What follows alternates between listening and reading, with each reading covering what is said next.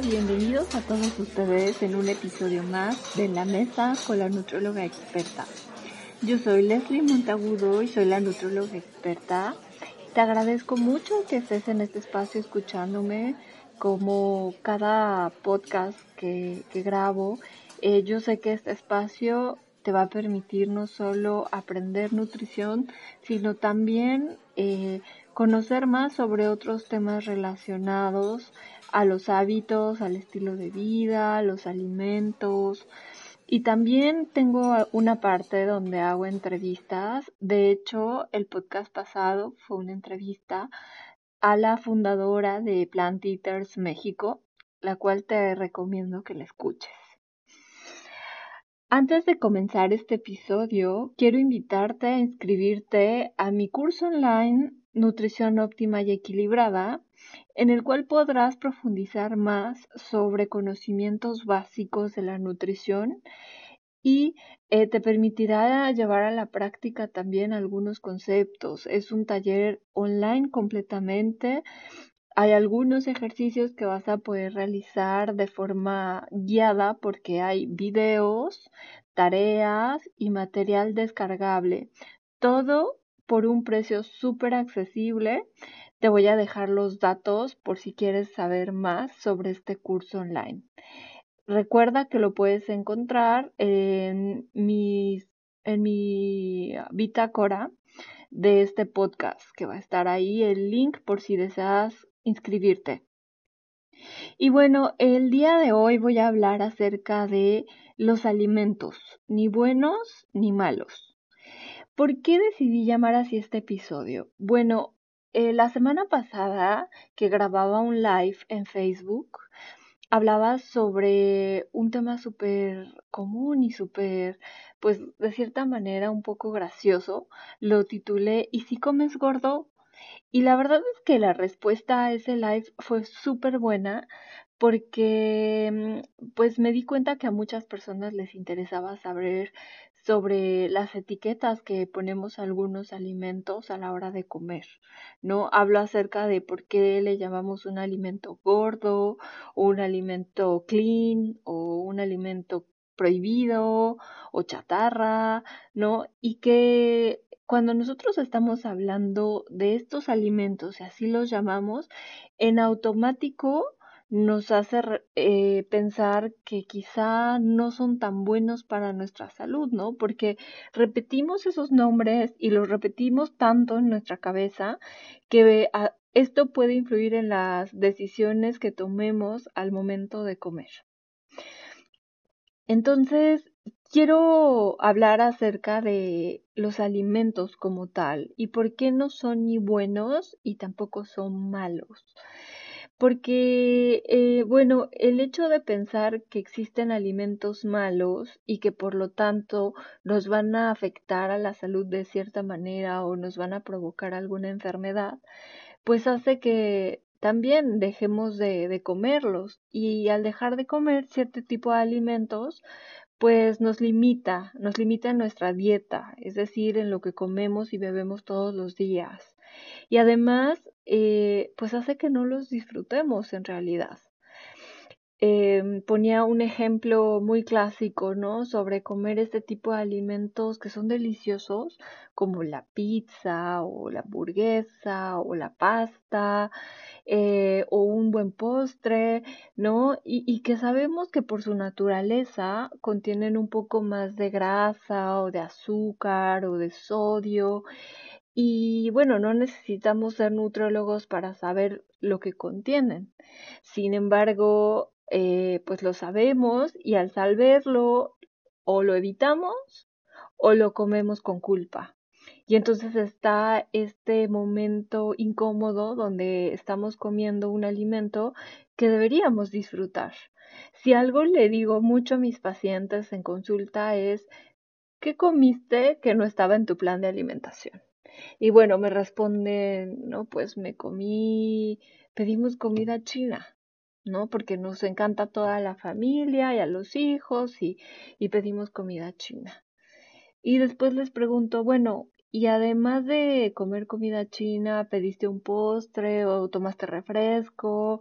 Y la respuesta es sí, comí un postre, era un pastel de chocolate que se veía delicioso.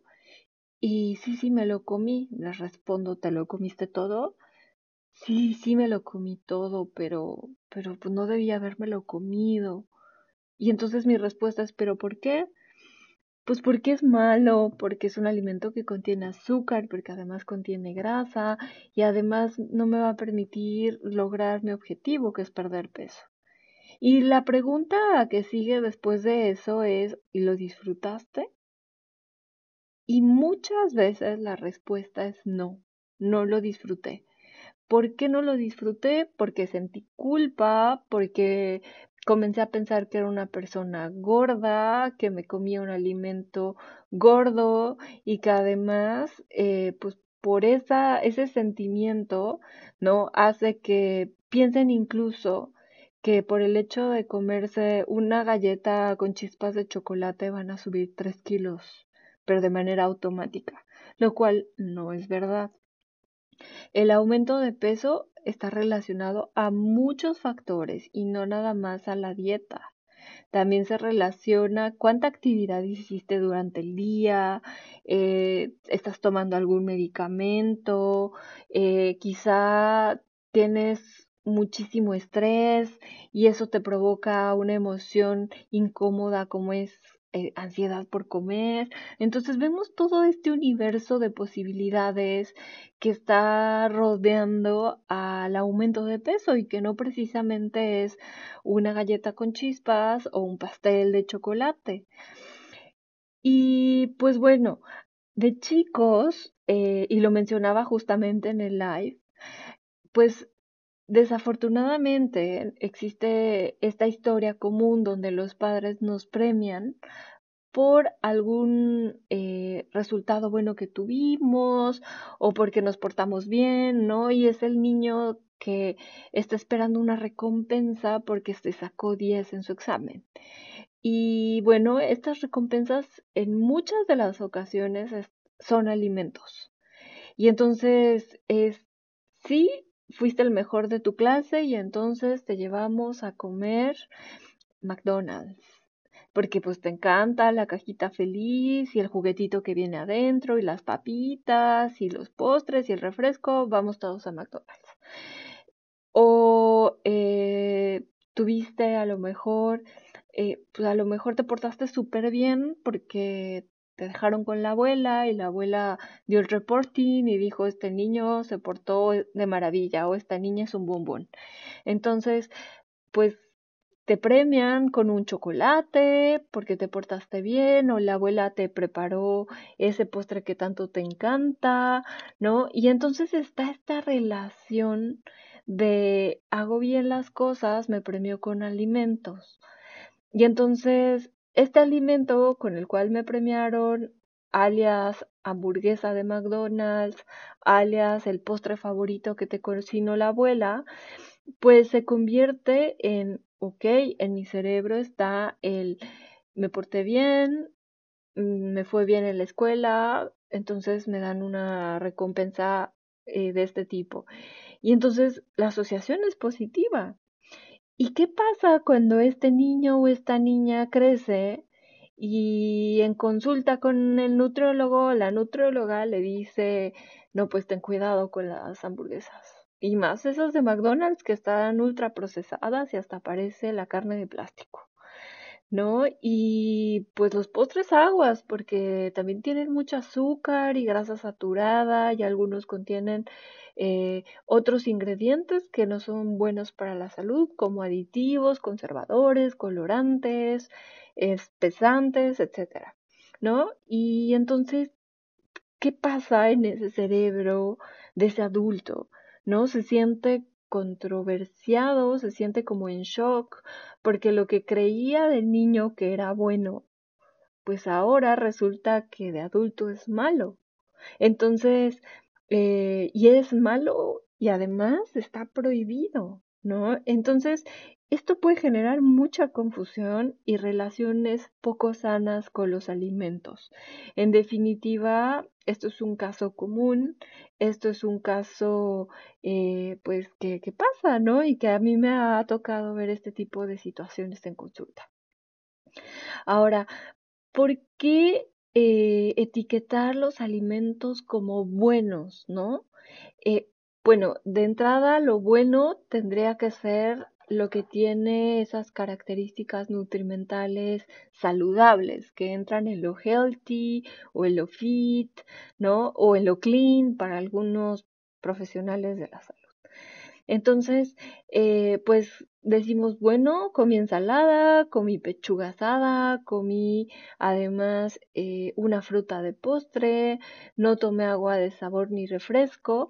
¿Y qué cenaste? No, pues una manzana con queso cottage y nada más. Y no desayuné porque no tenía hambre, solamente me tomé un café. Entonces, eh, en la mente de una persona, ¿no? Que tiene esta visión de lo saludable muy arraigada, pues esto sería una dieta correcta, alimentos saludables, o sea, ningún problema.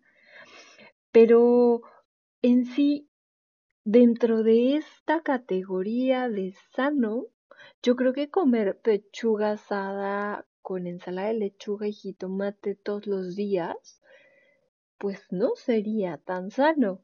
O sea, eh, sería como un extremo, al igual que excedernos a lo mejor en comernos, no sé, una hamburguesa y aparte una pizza y un refresco extra grande. O sea, aquí está el punto de ni bueno ni malo, es decir, no sería como más fácil verlo como alimentos y ya. En vez de decir esto es prohibido, esto es permitido, bueno, si algo a mí no me gusta es dar listas de prohibidos y permitidos a mis pacientes. Y esto lo he ido trabajando a lo largo del tiempo de mi ejercicio profesional, porque cuando yo salí de la facultad de medicina y comencé a ejercer como nutrióloga, pues viene esta visión de lo, la enfermedad y la salud, ¿no? Y entonces comienzas a hacer listas donde dices, bueno, esto es lo que no deberías esto es lo que sí deberías. Pero mi pensamiento ha evolucionado tanto hasta que hoy en día he llegado a pensar que es mucho más sencillo verlo como tal, ver al alimento como alimento, ¿no? No verlo ni bueno ni malo, sino verlo como lo que es. Y aquí es donde viene esta imagen agradable, en donde puedes decir, bueno, mi dieta está integrada por alimentos como verduras, como como carne roja de vez en cuando, como pollo la mayor parte del tiempo, eh, y pues me gusta la pizza y yo como pizza y también es parte de mi dieta. O bueno, eh, yo tomo un cappuccino porque a, mí me gusta beber cappuccino de vez en cuando, ¿no? Y, y me gusta acompañarlo con una galleta con una galleta de chocolate, pero de esas de las buenas que venden en tal eh, panadería o pastelería, ¿no? Entonces aquí es donde entra esta visión de, pues podemos comer un poco de todo. ¿Y por qué no centrar a los alimentos, eh, tanto alimentos como, como, como si fueran planetas en el universo? Esa es justo la analogía que daba en ese live de, o sea, bueno, así como el universo está integrado por, por planetas, pues así el universo de los, de la dieta está integrado por alimentos y por bebidas, ¿no? Entonces, pues podemos verlos como lo que son. Y entonces cuando comenzamos a tener esta libertad de pensamiento y flexibilidad, es cuando tenemos pues esta visión de abundancia, ¿no? De podemos comer un poco de todo, donde no haya excesos ni carencias, donde podamos eh, provocar que esta, este sentimiento de abundancia pues nos genere placer, nos genere una sensación de, de bienestar, de, de, que, de que comí lo que también me gusta tanto, ¿no? Y no tener este sentimiento de, de limitación, de restricción, de prohibición, de, de ver a la dieta como un régimen y no como un plan de alimentación y, y quitarnos este tipo de creencias limitantes que a la larga pues van a hacer que comencemos a, actuar de manera poco sana en, lo que se refiere a la alimentación.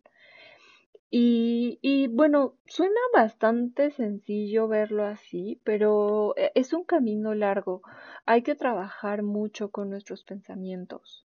¿no? Hay que trabajar mucho con nuestros sentimientos, ver si tenemos este sentimiento de culpa al comer algo rico que nos gusta, trabajar con este pensamiento y dejar que fluya sin emitir juicios de valor, ¿no? Sin comenzar a decir soy una gorda, eh, comí como ballena, parezco elefante, mira, eso e, ese, esa dona se ve bien gorda, este, y, y, y ese es el vocabulario que de verdad yo escucho eh, con frecuencia, ¿no? Y a veces hasta suena un poco simpático decir alimento gordo, pero pues en realidad no es tan simpático porque el alimento solo es un alimento, ¿no? Y aquí es donde te invito a que realmente comiences a trabajar con, con el vivir en paz con lo que comes. Es decir, eh, comenzar a disfrutar tanto una buena ensalada como, como a lo mejor, no sé, una buena dona o un pan o chocolate o, o un brioche delicioso, ¿no? Eh, y tengo tres recomendaciones para ti para que comiences a trabajar con esta paz que, que te va a permitir vivir tranquilamente cada día. Eh, primero, número uno, trata de llamar a los alimentos por su nombre. Es decir, eh, carne asada, eh, carne frita, milanesa empanizada, manzana, ensalada, no sé, arroz con leche, refresco tal cual como se llaman. De esta manera evitas etiquetar los alimentos y evitas todo este esta serie o esta cadena de pensamientos negativos que te pueden llevar a limitar tu dieta. Número 2. Piensa en el conjunto de alimentos que integran a tu dieta y velos como un universo. Y entonces deja que en ese universo convivan tanto las hamburguesas como el poke bowl, como la sopa de verduras, como eh, las verduras asadas o horneadas, eh, o como el agua con el agua de sabor. Entonces, de esta manera tu, tu mente los va a percibir como un conjunto de alimentos que integran a tu alimentación, a tu dieta, a todo lo que comes día a día o a lo que bebes día a día y que no precisamente te va a representar una limitante, ¿no? Em, y número tres, en el caso de que comas algún alimento que sabes que por, por su contenido nutrimental, pues bueno, puede provocarte azúcar elevada en sangre, colesterol elevado, eh, o resistencia a la insulina o hígado graso y quizá tú tienes esa predisposición a desarrollar una enfermedad. Entonces, eh, pues viene este, debo evitar el azúcar porque yo vengo de familia de diabéticos, ¿no? O debo evitar la sal porque mi papá es hipertenso. Entonces, en vez de generar estos pensamientos paranoicos, mejor trata de equilibrar de alguna manera tu dieta, ¿no? Y si lo comiste y si te cachas en ¿por qué me lo comí? ¿Por qué me comí este alimento gordo que me hace mal, que me hace daño? Escarba y pregúntate, ¿por qué me siento así? ¿Qué hay detrás de este miedo hacia este alimento? ¿Qué es lo que, eh, si el alimento tuviera un mensaje, cuál sería? Si mi forma de comer tuviera un mensaje, ¿cuál sería ese mensaje? Entonces empiezas a, a, escarbar un poco más y darte cuenta por qué X o Y te provocan esa emoción. Y bueno, hay muchas formas de trabajarlo. Simplemente esto es la puertita que te va a permitir ir conociéndote más y trabajar más con tu relación con los alimentos y con tu relación con la dieta en general. Y pues bueno, se me acabó el tiempo. La verdad es que podría seguir hablando de esto porque es un tema súper interesante. Y, y, bueno, te invito a que me dejes una reseña. Eh, la verdad es que para mí es súper importante que me des tu opinión sobre estos podcasts para mejorarlos. Si tienes también alguna sugerencia, si quieres que alguien eh, esté en este podcast y lo pueda a lo mejor entrevistar, déjame por favor ese mensaje. Te voy a dar las instrucciones de cómo dejar una referencia en iTunes, así que lo vas a poder ver en la descripción de este episodio. Y pues bueno, te mando un gran saludo, te mando un abrazo. Nos vemos en el próximo episodio y eh, solo me queda decir nos vemos y hasta la próxima.